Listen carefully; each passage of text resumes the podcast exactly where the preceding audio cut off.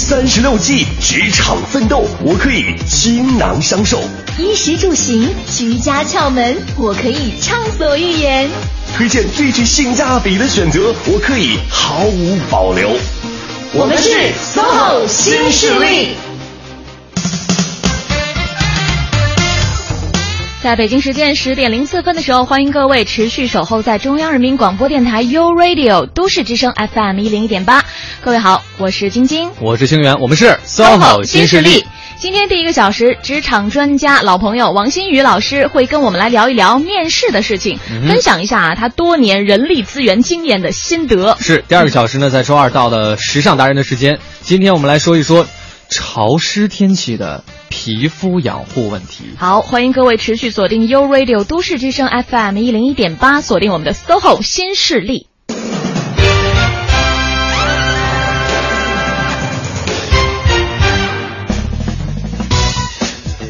今天其实设置这样的一个话题的，有一个我个人的小小的，就是那个目的。哦，哦，就是希望让王老师这个狠角色呢深入人心。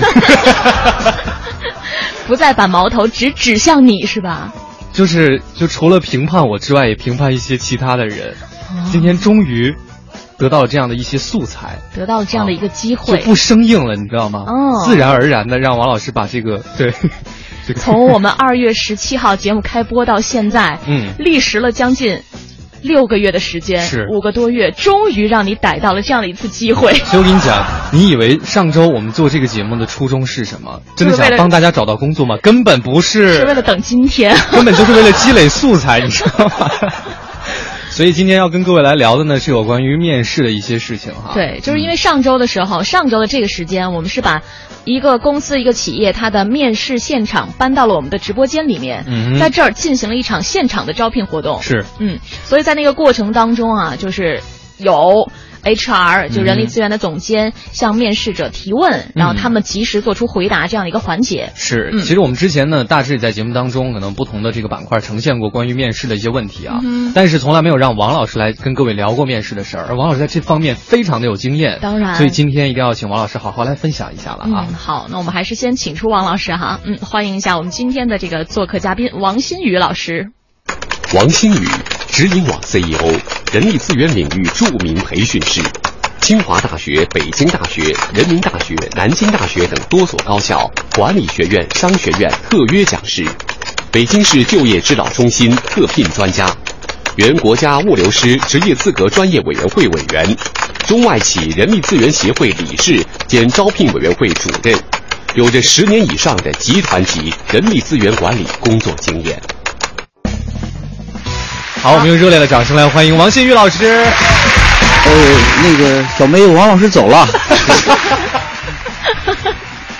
他走了，要不你们可能得换一个人了，你们俩得配，重新配一下。这样的话，那我们就先聊聊旅游的事儿，还是讲讲皮肤护理的事情，可能更适合一些。大家好，我是王新宇，嗯，欢迎王老师，嗯。嗯，对，王老师在人力资源管理方面有着多年的经验啊，非常的丰富。嗯，所以我们就把这个难题交给您了。哎，王老师，您有做过大概的计算吗？就是你参与过的面试，大概有面试过多少人？哎呀，我开始面试的时候，小梅你可能还真的很小嘞，可能还在上小学啊。啊，两千年。哦，真的哈，真的，今年哎，真的是小学。嗯。那会儿 这有什么好高兴的？哎，对，咱们台允许用未成年人工作吗，应该是法律都不允许的吧？允许哈，算实习，问题不大，算打工哈。您从两千年开始就已经开始面试了？对，十几年面了，可能呃一万没把握，八九千应该是有了。这么多？对啊，天哪，对啊，那真的是阅人无数啊！哎，无数不敢说，你这个看的人越多，发现。总是有你想象不到的奇葩会出现在你的面前，对吧？其实说老话，在后半句话就不要说。对，在做咱们这个节目之前，其实很多我也没有想到啊。嗯，对，是没想到。小梅，小梅，你没发现咱俩在一起以后，你的这个反应速度明显提高。真的。我我后来听过一些这个节目哈，包括你跟别的嘉宾做的节目，我发现你没有被激发出来啊。咱俩做的时候，我觉得你总是能被激发。对，我就是在跟你除了掉头发以外，还会激发。你知道为什么一直要把让头发去烫卷吗？就是因为发量太少了，这样显得多一点 是吧？对对对对对，激发嘛。是，今天跟刚刚跟各位预告过了哈，我们今天呢会播放两段，就是在上周三的时候呢，请到这个两位应聘者，对，然后呢他们回答这个当时这个企业的 HR 的一个问题的情况，没错。然后我们今天把这个实况呢还原一下，再让王老师点评一下。好，我觉得我们除了要听到呃，就是王老师对应聘者的分析，嗯，我们还要问一问，当时 HR 在做出这样提问的时候，他们的目的是怎样的？那我们先来听一下第一段。嗯。啊，接下来请我们公司这边的人事总监，你有什么问题要问两位应聘者的？是这样哈，我刚才之前也都看过二位的简历，也听了二位的一个介绍哈。我想问一下，就是你们现在如果说想要找工作，一定是对于现在的工作，还是基于有一些不太满意的地方，或者说可能不太符合现在就是你目前的一个对于自己职业定位的一个需要了？那么我就想知道，说二位下一阶段就是对于自己的一个定位，或者说职业规划是怎样的？嗯，我刚才自我介绍的时候，其实也说过，就是我之前相对那那份工作是相相对稳定的，一下就做了七年。然后其实我觉得现在是快消型社会，可能我需要的已经不是一份固定的工作，需要的是学更多的东西，接触更新鲜的一些东西事物。然后我觉得这个工作多久、年资跟是不是需要新东西是。就是是不是需要学习新东西是没有太大关系的，所以我觉得我的可能下一段的职业规划就是找一个新的行业，然后接触一个新的领领域，学习一些新的东西。当然，我未来我觉得我自己最棒的一个事业规划和期许就是将来可以开一家自己的咖啡店。哇哦，还是想自己创业哈？对。那刘刘虎介绍一下。其实对我来说，我也算属于一个比较稍微保守和古典的。嗯，对我来说，我我的想法就是。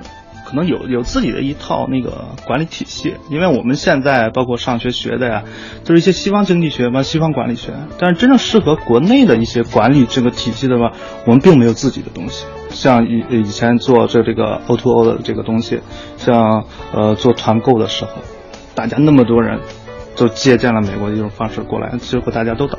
其实这个运营，它好多管理体系在里边，我觉得并没有适合适合自己。这我们只是借鉴了这一个形式而已，你真正的运行和内部的一些管理，并没有。我可能我我参加一部分工作之后，呃，我可能会自己写点东西，就是呃，就是写一点东西，然后可能考虑一些想法，是这样的一个东西啊。嗯嗯，那你就是下一阶段，就是说从工作的角度，工作的角度就是从真正的这个团队建设上来发现问题，解决问题。为自己以后的可能写本书啊，或者怎么的，来奠定一部分基础，是这样的。哦，也就是说，你你的工作经历还是期望能够以后对，可能要写一些东西，是是这个东西。但因为我是从发发现目前的存在一些一些问题，可能未来要出出现一些什么问题，我目前在解决这些问题。可能我后后后一期可能。更更意向做做个老师嘛，呃，可能培训这一块的啊，对对，往往这方面发展。这两位应聘者呢，一一位想要日后做一家咖啡店的老板，另一位日后想要做作家。对，这个当时的远景再现就是这个样子的。嗯哼，嗯，当时的那个人力总监呢，是向两位应聘者问了一个问题，说问一下你们下一个阶段的职业定位是怎么样的？职业规划。对，嗯嗯。然后二位这俩谈完，要是我是面试官，这俩基本都折掉了。嗯，给大家讲讲原因在哪啊？好好好。第一个呢，小姑娘讲的，我也没见过这简历，也没见过。嗯，其实上次上周放在节目的时候，正好这段时我在开车听到这一段，嗯，听了我觉得挺有意思的啊。就是第一个小姑娘有两个，我们讲叫两个痕迹点。嗯，第一个痕迹点在哪儿呢？她讲了半天。他说的换工作的目的是学习，这是非常糟糕的一件事情。学习不是目的，是你的手段。嗯，学了你最后要干嘛用？我们关注的这这一点，但他完全没有讲出来。嗯，第二个，他讲到最后说他要开一个咖啡馆。嗯，那我作为人力资源的总监来说，我就看不出你现在到我这应聘的工作和开咖啡馆之间的必然关系是什么。那一个人的做事情一定会有他的动机和想法啊。嗯。就是如果他现在没有想明白为什么要做这件事情，他在这个工作上的稳定性一定是有问题的。虽然我个人并不赞成说以兴趣作为选择工作的依据，嗯，但至少比如说小梅对你来讲，你现在依然还有兴趣，而且可能我们预期在三到五年内兴趣不会消失，嗯，那你在这个做工作虽然目的性不强，但是你是完全来自于兴趣本身的选择，而且兴趣又特别清晰，嗯，这个还好。这个小姑娘选择的这个工作，说老实话，我看不出她之间的关联性。嗯，因此从做招聘的角度来说，用这样的人的可能性其实是偏低的。嗯，主要对她的稳定性有很大的质疑。就是会觉得她目的不明确。对，然后以此就是你可能今天来了之后，明天又想干别的了。没错，最担心的就是这一点，兴趣的转移还没那么快，它有一个过渡的过程。嗯，像这种没想明白，真的可能就晚上跟人吃了个饭，说：“哎呦，真的，这不应该是我做的，这不是我要的生活。”就完了，一不小心被激发了。对呀，激发，然后烫个头，对吧？换个发型，换了个发型啊。那姑娘发量不少。我说的是小梅啊，我我是很难以被激发的，可能只有王老师这样的才开始。你知道要花多大的力力量才行哈？这是第一个小姑娘，所以从她的回答来讲呢，我觉得面试官不满意应该是必然的。嗯哼。第二个小伙子听起来好像讲讲话呢，讲的要多一些，感觉他的底气还感觉底气足，但实际上如果要我呢，我可能也不会要他。为什么不会要他？几个原因啊。第一个，讲话的逻辑性是不强的。嗯。呃，从这痕迹分析来说，你看他讲的是说，呃。他学管理的，对吧？他说国内的管理体系跟国外的比都是好多照搬的，不适应。他举了个例子，例子是什么呢？O to O 和团购，这俩不是管理体系，这俩是业务模式。哎，从这点上就可以看出他对这个管理体系的认知，在我看来是比较浅的。这第一，第二，他讲了一很轻的一句话，讲的说是 O to O 团购都死了。这结论是不对的哈，没都死啊，团购依然有啊，活的虽然不多，但人家是什么？是市场洗牌以后形成的一个稳定格局了，是，所以你不能说他死。这第一个，我们讲叫逻辑不清晰。嗯。第二，回答问题是他讲完问题没有把最后人家要的东西给他答上来。嗯。他讲了半天，最后还是没有说他想干嘛，所以是面试官的一个追问。对。这个如果从写书嘛。对，这个如如果从咨询的角度来讲，我们讲有很严重的问题，就你讲着讲着偏离了你的主题，忘了你的目标方向是什么了。嗯。这是第二个问题。嗯。第三个，小伙子讲他将来的职业目标是写书，这又是一个问题了。他又说做培训师。嗯。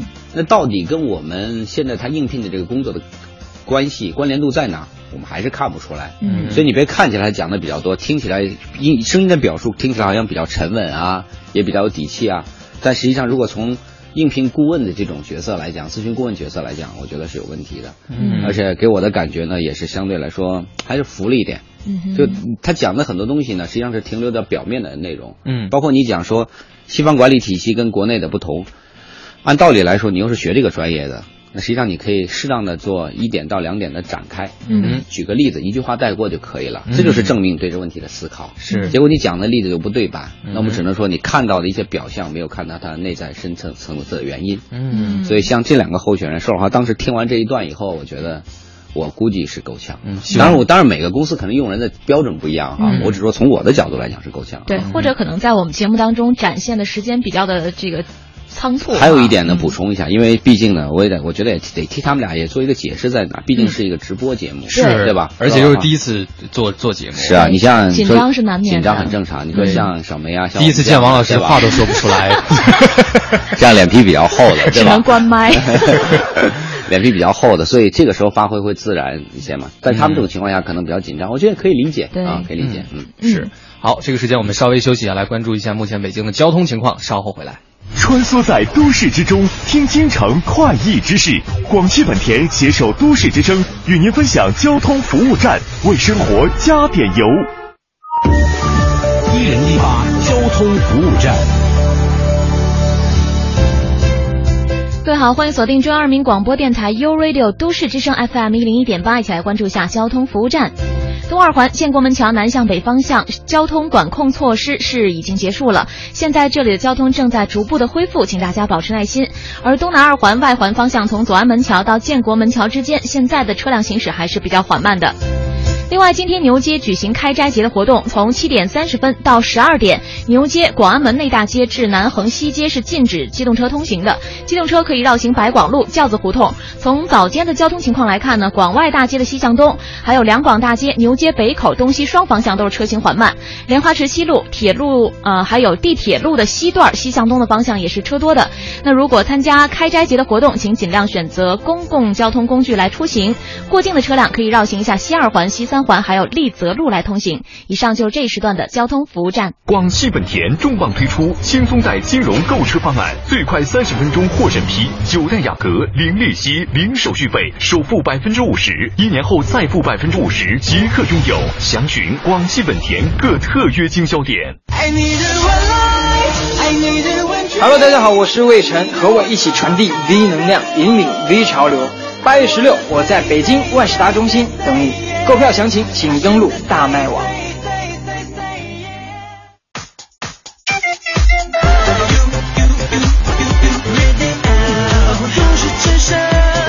生活听我的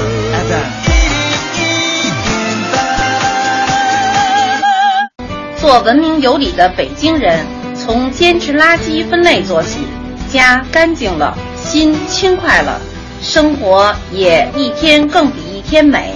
北京菜园街社区居委会携手都市之声，和您一起珍爱环境。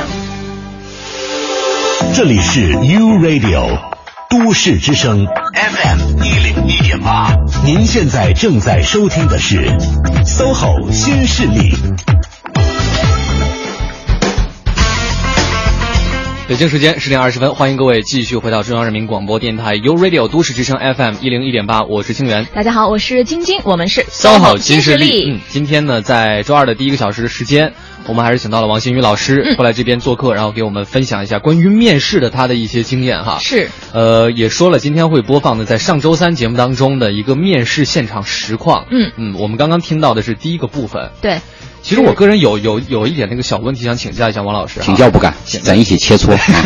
就是听到刚刚两位这个应聘者都讲到说，哎，你们未来的这个职业定位是怎样？他们都谈到说，终极的目标大概一个是要开咖啡馆，嗯，另外一个呢是要自己去写书，嗯，做老师写书。对，我觉得这个就先分两方面哈，一个是在面试当中，你真的可以这样去讲吗？就是。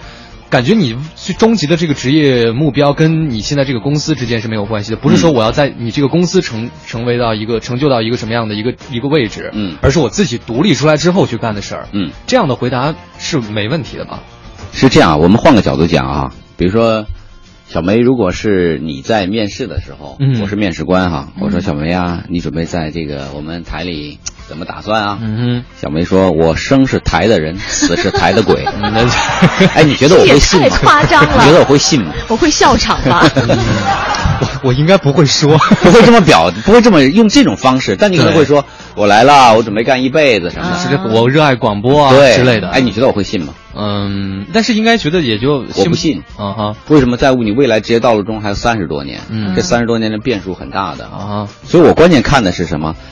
你来了以后，我招聘你和培养你的代价，嗯，和你给我带来的回报相比，这叫投入和产出。嗯如果你带来的回报要远远的超入我的，超过我的投入，我觉得干五年对我来讲就够本儿了。嗯超过五年就赚了。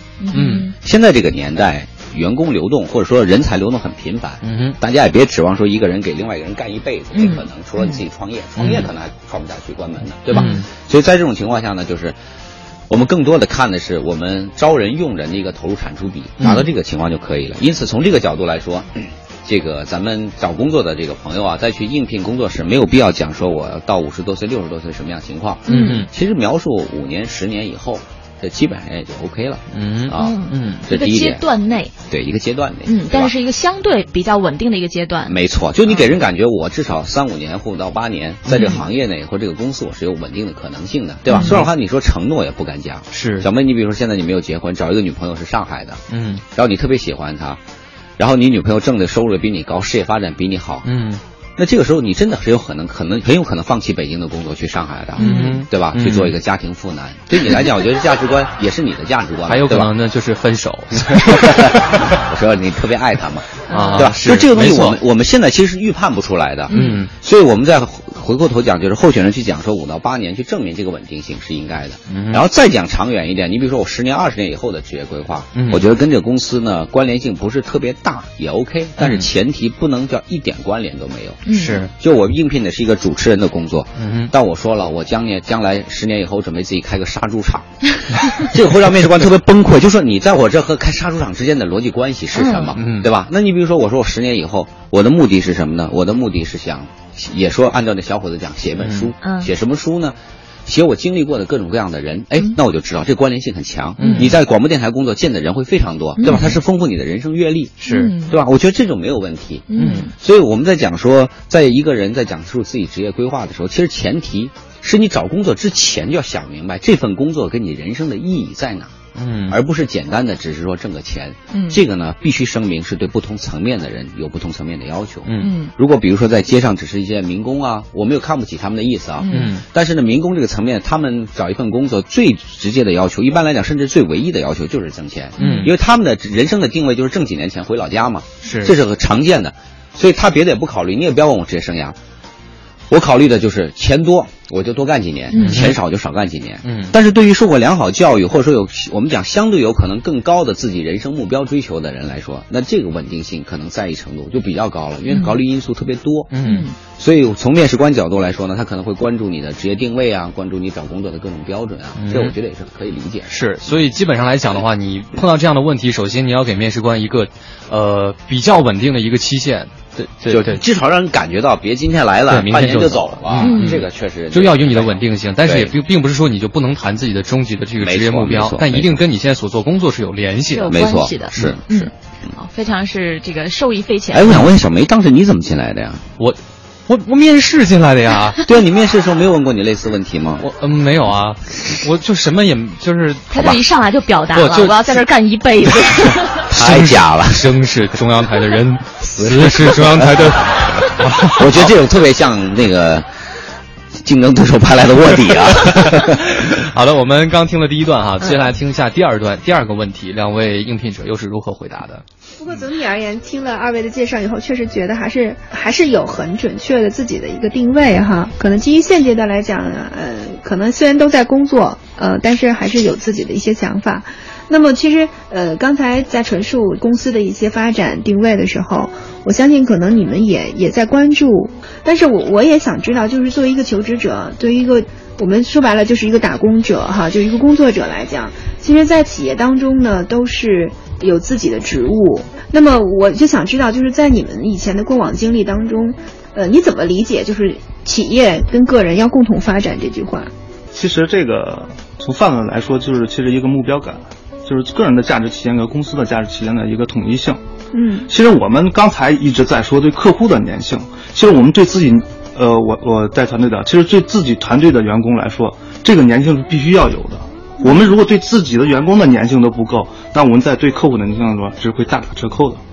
这个是我在以往的培训过程中相当注重这一点。除了咱们要说的我们所谓的 KPI 考核，然后我们的呃结构分析，我们的业绩提升，其实另一条线就是我们员工的一个期望，他的一个就是跟我们企业的一定要在同一条价值线上。嗯否则这个我们对对员工的这个粘性就失去很大，嗯。这样也不足以说我们企业健康的发展。嗯。嗯，那我延续的问一下哈，就是您您下一阶段会考虑说是找一家企业马上还继继续您的这个工作呢，还是说马上就要开始写您的作品了呢？呃，呃，我刚才说的，我作品这个，我现在资历非常的浅，不是上浅，是非常的浅，这个可能需要二十年。哦二十年的这个总结，可能我可能写本书，可能做呃做不了大学老师培训，可能做企业培训，嗯这一块儿，这个需要具体的一个团队的管理的一个嗯这个实践的出现的自己所理解的问题解决方法。我们嗯。如果构成一个我我所谓我理解的我的自己的一个企业管理体系，嗯。是这样来来做的。嗯。啊，那您刚才提到说嗯。一个员工跟企业之间的粘性哈，那您现在就是说在初步找工作之前，您会选择一家企业的时候，比较看重是企业的什么？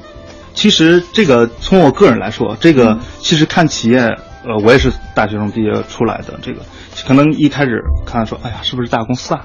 是不是可以有很好的待遇啊？嗯对吧？当然，现在我已经过而立之年了，已经成家有孩子了。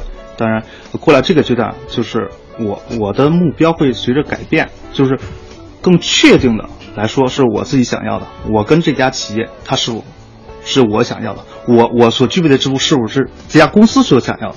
嗯一定要具有一个协调性。如果没有这个协调性，你在那儿工作或者公司看你这个东西都不是太好的，就是嗯自己个人的目标价值跟企业的，哎，正好哦，我我想要这个解决问题，正好这个公司有有许多问题，我感觉我有这个能力，我可以挑战一下。嗯嗯好，谢谢。嗯，张悦说一说你你对于这个问题的看法，就是你怎么理解个人和企业共同发展这样的这句话呢？嗯，其实刚才说的那个粘性，我很同意，因为我觉得其实想要找到归那个想要小找到一致的目标，最主要先要有一个归属感。所以我刚才想了一下，我觉得用形状可能来描述比较合适一些。如果说一个企业它是一个大的圆，当然这个圆是平面的，它不是立体的。如果它是大的圆，那其实它是由很多很多的小圆组成的，每一个员工他都是一个小圆，但是大圆。它是三百六十度的，小圆它也是三百六十度的，也就是说每一个小圆员工你要跟你的企业有一样的三百六十度的，跟企业是要站在一样的高度去看待你身边的问题。虽然你的那个体积没有公司大，但是你是组成那个公司大圆的一份子，拿出任何一个那个大圆，它就会有空白或者缺失的地方。所以我觉得一个企业，包括他的员工，目标是要一致的。然后每一个员工是要有归属感的。嗯，其实之前我的一个领导特别逗，他有跟我说，说我带我自己的小朋友好像妈一样，因为就是会操心很多事情，不单单是工作上的，可能有时候生活上的也会去问。嗯，虽然看起来像妈妈，但是我觉得可能小朋友们他会有归属感。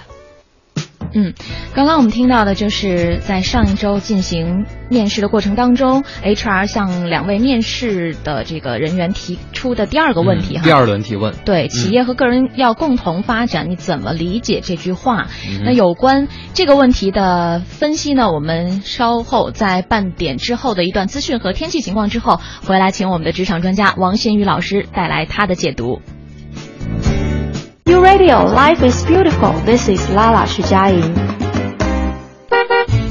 老手别捉急，新手别抓瞎。人保电话车险与都市之声携手与您分享交通路况。欢迎使用都市之声 GPS 系统，目标锁定一零一八交通服务站。欢迎各位锁定中央人民广播电台 u Radio 都市之声 FM 一零一点八，来关注这一时段的交通服务站。北五环来广营桥的西侧西向东方向的外侧车道有故障车，顾家庄桥西向东的外侧车道呢有事故，造成天辰桥至来广营桥内环方向车辆行驶缓慢。北二环德胜门桥到东直门桥的西向东方向，东向西向东方向的车多行驶不畅；北三环安贞桥到北太平桥的东向西方向，北四环望河桥到建祥桥的东向西方向车多排队行驶缓慢；西二环广安门桥到阜成门桥的南向北方向，西直门桥到阜成门桥的北向南方向车多行驶缓慢。以上就是这一时段的交通服务站。这么热的天儿还老下雨，可前几天你买了人保电话车险了呀？人保电话车险万家网点，全国免费道路救援，您放一万个心吧。四零零一二三四五六七。锁定一零一八都市优先听，掌握时事动态。亚之杰奔驰北京中心提醒您：一零一八都市优先听马上开始。你想听的都市资讯，你想听的都市资讯，你爱听的都市资讯，就在一零一八都市优先听，都市优先听。大城小事早知道，都市资讯优先报。这里是一零一八都市优先听。这时段我们来关注一组教育相关的消息。昨天，北京教育考试院发布北京北京市二零一四年普通高等学校招生本科三批录取志愿征集情况。参加本次征集志愿的招生学校共计一百一十八所，征集志愿征集在今天早上八点至晚上八点进行。今年北京市共有三百零五所院校参加本科二批录取，录取一万三千三百一十六人，扩招八十三人，首次超额完成招生计划。今年北京市中招特招录取已经结束，全市共录取特殊学生三千三百八十九人，完成特招计划的百分之八十五点一。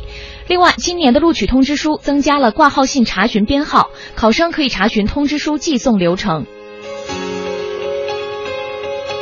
最新报告显示，今年大学生对薪酬的预期不降反增。报告评选出的最佳雇主排行榜前五十当中，小米公司、京东、顺丰速运有限公司等成为新上榜企业。据介绍，北京市各级机关二零一四年定向招录的七十名退役大学生士兵公务员已全部确定，目前正陆续走上工作岗位。资讯丰富生活，以上是由刘林编辑、晶晶播报的《一零一八都市优先听》。稍后的时间，让我们一起来关注最新的天气情况。四元桥亚之杰奔驰中心售后夏季服务月，预约免费检测、保养维修双八折，并有空调清洗七点五折。亚洲旗舰店百余工位，无需等待。四元桥亚之杰奔驰预约热线：八四三五五六五六。晴天，阴天，雨天，都市之声，天天陪你。一零一八气象服务站。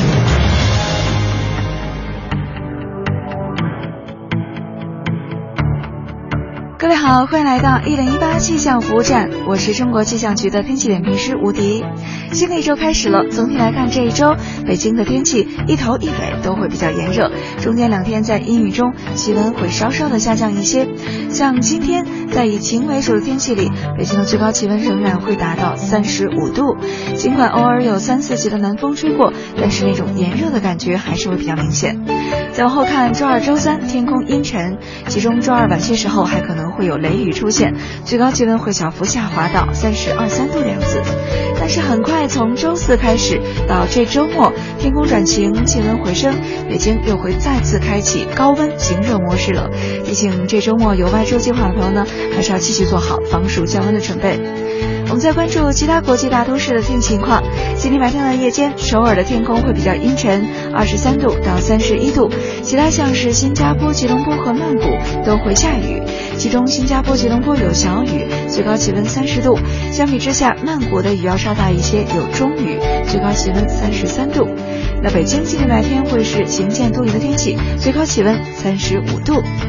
以上是由无敌在中国气象局为您发回的最新气象信息，我们再会。实现梦想，歌声传情。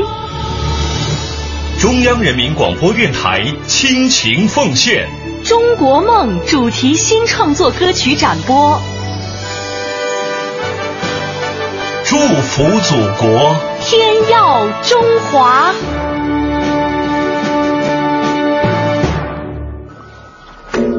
中央人民广播电台，U Radio。都市之声 FM 一零一点八。繁忙的都市需要音乐陪伴着十里长街，平凡的生活，听听我的广播，每天有很多颜色。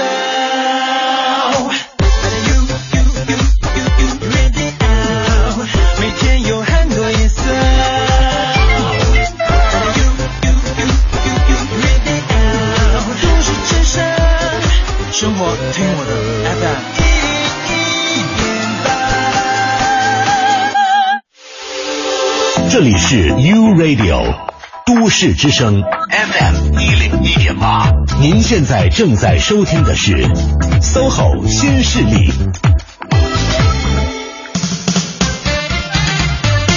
北京时间的十点三十七分，这要等到三十八还有点久。欢迎各位继续回到 SOHO 新势力，我旁边这位是晶晶姐。哎，这又从何而来啊？对不起，王老师，我又关麦哈，这就是晶晶关的。以后真的没法跟你们一起合作了。我都讲了二十分钟，才发现你们把麦是给我关上的。只有刚才那一句话没有听到。好吧，好，欢迎各位继续回到我们节目当中来。刚刚呢，在这个资讯之前，我们听了第二轮提问以及第二轮的回答。现在赶紧请王老师来进行一段分析。好，你们麦开了吗？早就开了，开了哈。呃，当时我就听到咱们听到这个当时呃远景在线 HR 问的问题呢，基本上是说如何理解企业和个人要共同发展这句话。对，嗯。哎，你们俩当时在现场哈，嗯，你们猜面试官问这问题的目的是什么呀？你们俩能猜得出来吗？当时？企业和个人的共同发，我觉得就是看看你和这个企业是不是气质吻合，然后对，呃，我现在想的会不会是 因为那个 HR 听到他们说一个要去开咖啡馆，一个人要去写书，就觉得是不是觉得你你们到底来干嘛？你绝对是有悟性的人啊，嗯绝对有悟性啊，真的啊，对，哎呀，太高兴了，这么多年了，我难得哈，终于表扬小妹一次了。这个问题，这就不是开玩笑，你绝对有悟性啊。嗯，这题目背后实际上是跟这个面试官当时对他们俩的判断有关系。嗯所以他换了一个角度提问，实际上是希望候选人告诉我说，你到了这个公司，你怎么去证明自己在这个职业的成长上跟这个组织的成长是吻合的？嗯，实际上换了一个角度提问，嗯就是这俩没听明白。嗯，而且如果我他们俩要答，要是我他们俩都答完这第二个问题，基本上就可以决定不要他们了。嗯为什么？这两个人在回答问题都有，我觉得至少在我看来都犯了一个错误。什么错误？他们在讲企业和个人共同发展的时候，他们首先都讲的是企业应该如何如何做，是叫你得有粘性，你得粘我。嗯面试官不希望听到这个，嗯面试官希望听到是你如何如何做跟上企业的发展。嗯。所以这个结论，这个表达的顺序本身代表了什么？他们在思考问题的时候，更多想的是你作为公司应该给我什么，而没有想我为你这个组织带来什么。嗯这是非常糟糕，嗯也是面试官非常不愿意看到的一类人。哦，这两段真是上周特别巧，我都听到了。我听完了以后就觉得，他们俩可能性都不太大了。嗯那小伙子呢？还有一点，那小伙子在谈的过程中，听起来谈了一堆比较这个好像很正确的东西？应该是展示了一段自己的那个就是团队管理的经验。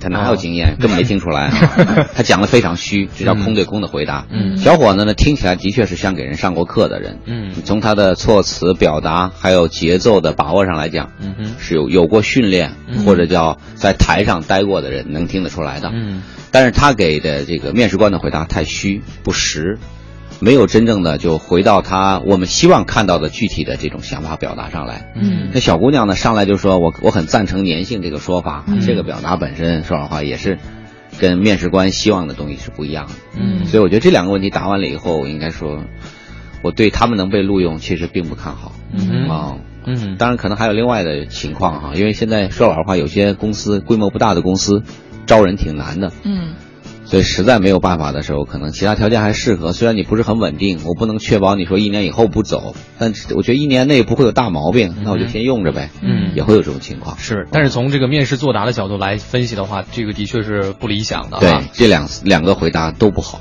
嗯，是。这个讲到企业和个人共要共同发展，那如果是像他们俩的话，您会给什么样的建议呢？在回答这道问题的时候，谈是谈什么呢？其实是这样，最核心的不是在面试中给什么建议，嗯而是你去之前你得想明白，嗯你为什么要到这儿来，嗯对吧？我其实我离开原来的公司之前呢，呃，前两年这已经出来就可以讲，我辞职创业前两年已经决定离开那家公司了。嗯只不过呢，公司里同事是不知道而已，但是外面的朋友有一些知道，所以那段时间我接到了很多猎头电话，嗯也跟一些企业见了面聊一聊。最开始的时候其实挺盲目的，嗯只不过就是两条，钱多，嗯，职位高。啊哈当时坦率讲就是这两条。嗯一听这个觉得还不错，哎呀，年薪多少？八十万，聊聊呗。嗯一百万还有股票，聊聊呗，就这路子啊。嗯聊了以后，有一段时间以后，后来发现我又有点问题，就是行业跨度也很大，嗯。甚至还要做游艇行业的，哦。都想象不到啊，哎，这个还挺舒服的，挺酷的哈。包括当年还有一家房地产公司，一个外地的房地产公司找我，嗯，零八年，然后你们猜那会儿给开多少年薪？零八年的时候，啊 刚刚随口已经是八十和一百了，对这这这怎么翻倍吧？一百五到两百啊，啊？而且还有股票。那家公司当时说要上市，而且后两年以后确实上市了，嗯是在外地的一家企业。现在后悔吗你？我一点都不后悔。嗯我当时这么想的，嗯哼我说他如果给我两百万，我要是老板，我给一个人支付两百万，你就要知道两百万是他的薪酬，还有他其他成本呢，嗯。办公室啊，嗯。保险啊，公司要承担的部分，这加起来公司成本应该在三百万以上。嗯。我给你投入三百万，你不给我挣个一千万回来，我凭什么给你投啊？嗯。我在想，我没能力给老板挣一千万，啊。我做人力资源的人，我体现不出，我没有办法去证明我有一千万的价值。哦。那去的结果是可想而知的，嗯。老板一定会对你失望。我为什么要选择？啊哈嗯我认识的一个哥们儿，不是很熟，我认识他，就是一面之交吧，嗯也是在北京的去了。我不说外地哪家公司，当时也是很大一家房地产公司去了，嗯半年以后回来了。啊嗯我没说什么，我估计应该是被开掉的。嗯就是老板也很简单，你给我带不来不了这样的价值，我肯定不要你。而且说是一百万、五十万也好，两百万年薪也好，我估计那哥们儿半年回来的时候，可能能拿个三五十万就不错。为什么？他两百万一定是大头会放在年底作为奖金支付。嗯比如说我固定的给你一百，还有一百年底，那干了半年，你会发现那一百奖金没有，他固定可能只拿到五十。是这个职业选择是很糟糕的事情。啊所以就是我后来就想这样一个问题：就我去这家公司之前，我得想明白，我能给你带来什么价值啊？嗯，我为什么来啊？你把这面想明白、想透了，能说服自己、说服身边人的时候，你就可以说服面试官。嗯前提是你找到的理由是对方能认可和接受的。嗯你比如说我到台里的应聘，我想明白了，我什么为什么来？我是到台台里偷东西，把东西都偷好，偷完了以后去隔壁自己开一个销赃的一个商店。嗯，是我自己的内在逻辑很清晰哈。嗯但虽然我们哪个企很难懂哪个企业可能会接受啊啊？因为这个对企业来讲是不可能接受的，对啊吧？所以我们讲的就是说，你是可以说服自己，说服他人，别可以接受。这一点你只要想明白，在面试中的正常呈现其实是不需要有人教的。嗯，我们现在为什么很多面试这个候选人在回答问题是在这种问题上会折会，乱，就是因为来之前根本就没想明白，嗯来了现聊。是自己就没捋顺哈。对所以其实通过王老师刚刚讲，公司的逻辑其实很简单，嗯就是我出钱雇你过来是给我赚钱的。带来价值，是要赚钱吧，带带来价价值。赚钱是一种，那你有没有？这个能力给我带来价值？对所以这个就需要去很好的去你衡量自己的能力。没错对，，所以我也是注意到后来 HR 又追问了一个问题，嗯就是你们最看重企业的什么？对你们为什么来？其实潜台词就是这样的。对，就是等于就听了半天都是你到我这儿是要企业如何如何，嗯所以那我就问问吧，你在意什么？是你发现他们俩答上来了吗？嗯，就两位全是在给管理者就是讲授经验啊，要粘性。对，我们希望是怎样的？对，实际上他们具体的也没有说出来。嗯那这个实际上在我看来都是比较糟糕的事情。嗯就你来吧，不知道为什么来，那就意味着我也不知道你能不能留，嗯因为你也不明白，是我也不明白。嗯所以这个从面试角度来讲，这两个朋友刚才我们听到的录像，应该说都是不成功的面试的这样的例子。嗯嗯有的人会听说，哎，那小伙子不错，你看，嗯挺能聊的，嗯咔咔听起来一套一套的。但你要听听内容和逻辑，再如果了解面试官问题问题背后的意图，你会发现基本上属于是不成功的面试。啊是嗯，好，那这一段呢，我们也是请王老师给我们带来了具体的分析，让我们明白了啊，在这个面试过程当中，你回答问题的时候，其实我觉得这个不叫技巧。就是很多事情你想明白，你自己的逻辑逻辑捋顺了，你就自然而知自然而然的知道你要答什么，怎样才能让应试者满意了。对，好，十点四十六分，先来关注一段交通情况，稍后继续回到 SOHO 新势力。一零一八交通服务站。欢迎锁定中央人民广播电台 u Radio 都市之声 FM 一零一点八，来关注这一时段的交通服务站。西二环广安门桥到阜成门桥的南向北方向，西直门桥到复兴门桥的北向南方向车多，行驶不畅。东二环左安门桥到建国门桥的南向北方向，东三环三元桥到京广桥的北向南方向，国贸桥到农展桥的南向北方向车多。以上就是这一时段的交通服务站。最动听的潮流音符，最至真的音乐梦想，尽在音乐优先听。女人，我亲爱的姐妹们，你经过千山万水之后，得到了怎样的男人？辛苦了，女人，疗伤是你的本能。与其在回忆之中心疼，还不如早一些清除伤痕。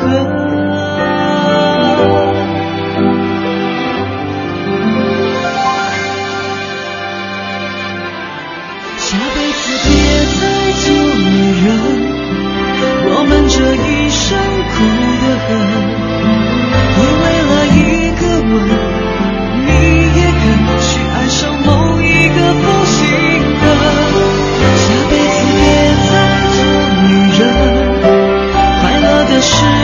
少得很，在爱情中打滚，谁是你最后的爱人？你好，我是戴安娜，向大家推荐我的新歌《下辈子别再做女人》。沉浸在感情回忆中是女人们的天性，即使回忆总成为刺伤她们的原因。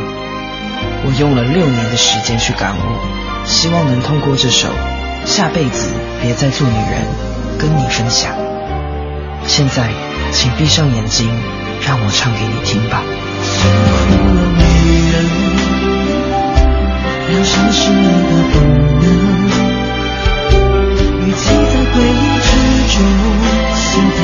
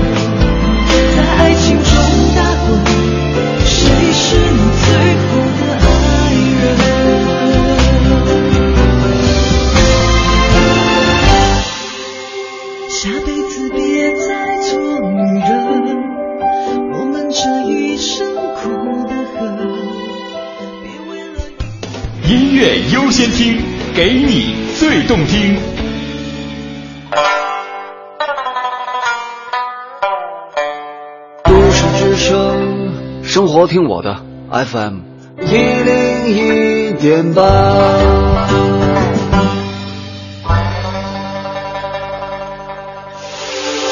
这里是 U Radio 都市之声 FM 一零一点八，您现在正在收听的是 SOHO 新势力。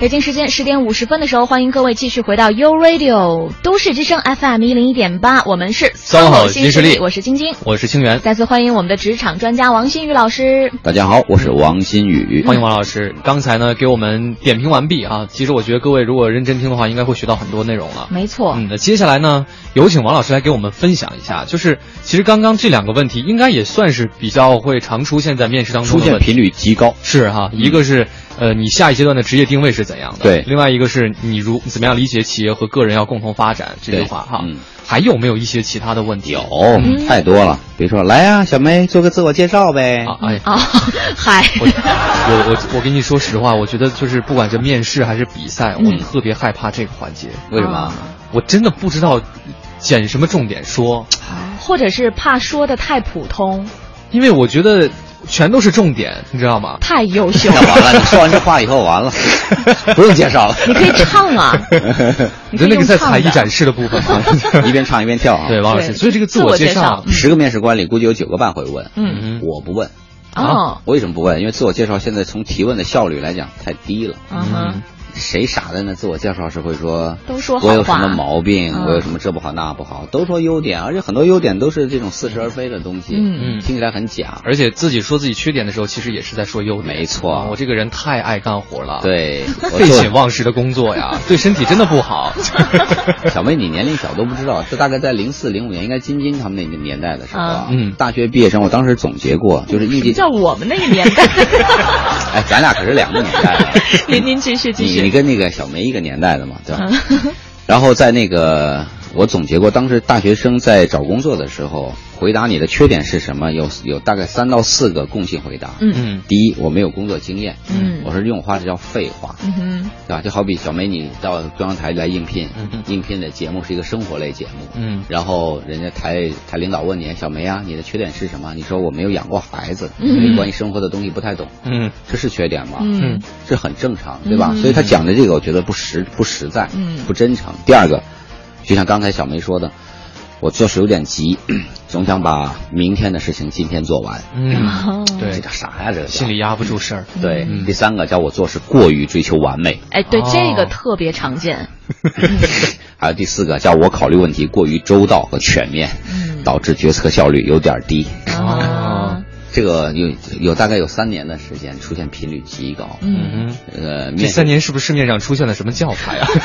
哎，你别说，还真对。那些年在互联网上，还有一些书上，你们可以看到，就是有人会告诉说，告诉学生讲，如果面试官问你缺点是什么，嗯。就讲这几条。嗯。然后面试官好多面试官还不知道怎么破，嗯。我上课就讲这四道题怎么破。哦，所以这个王老师问到缺点的时候，我觉得对于应聘者来讲，真的是心里很复杂的，真的不知道该怎么讲。真的讲我的缺点吗？当然了。啊，但是前提有一个，你的缺点别跟职位要求是冲突的。嗯，你比如说举这个例，举个例子，咱们这个工作要求，那你要求反应速度一定要有吧？嗯，你说我这人最大毛病是反应有点慢，嗯说话有点结结结巴，那您就别来了。嗯，对吧？因为这个工作不适合你，嗯对吧？你说你应聘一个出纳的职位，你说我这人最大的缺点是粗心，嗯谁敢用你啊？这个世界上没有完人，记住一点，嗯你讲的缺点，第一，我觉得是要真实，嗯这个是你找工作前要考虑；第二，就是你的缺点和毛病跟职位要求是不冲突的，嗯这很重要，对吧？所以你们也可以考虑一下，像做主持人，什么样的缺点在你们这儿可能问题不大？嗯你们想过吗？什么样的缺点问题不大？沟通能力你们肯定要有的，毫无疑问的，对吧？嗯反应速度也要有，对，逻辑思维能力需要吗？需要啊需要需要吧压力承受能力需要吗？当然长相也需要。好吧，长相是最重要的。好吧。请问你们俩为什么没有去电视台呢？因为电视台这个发挥的空间不够大。哦，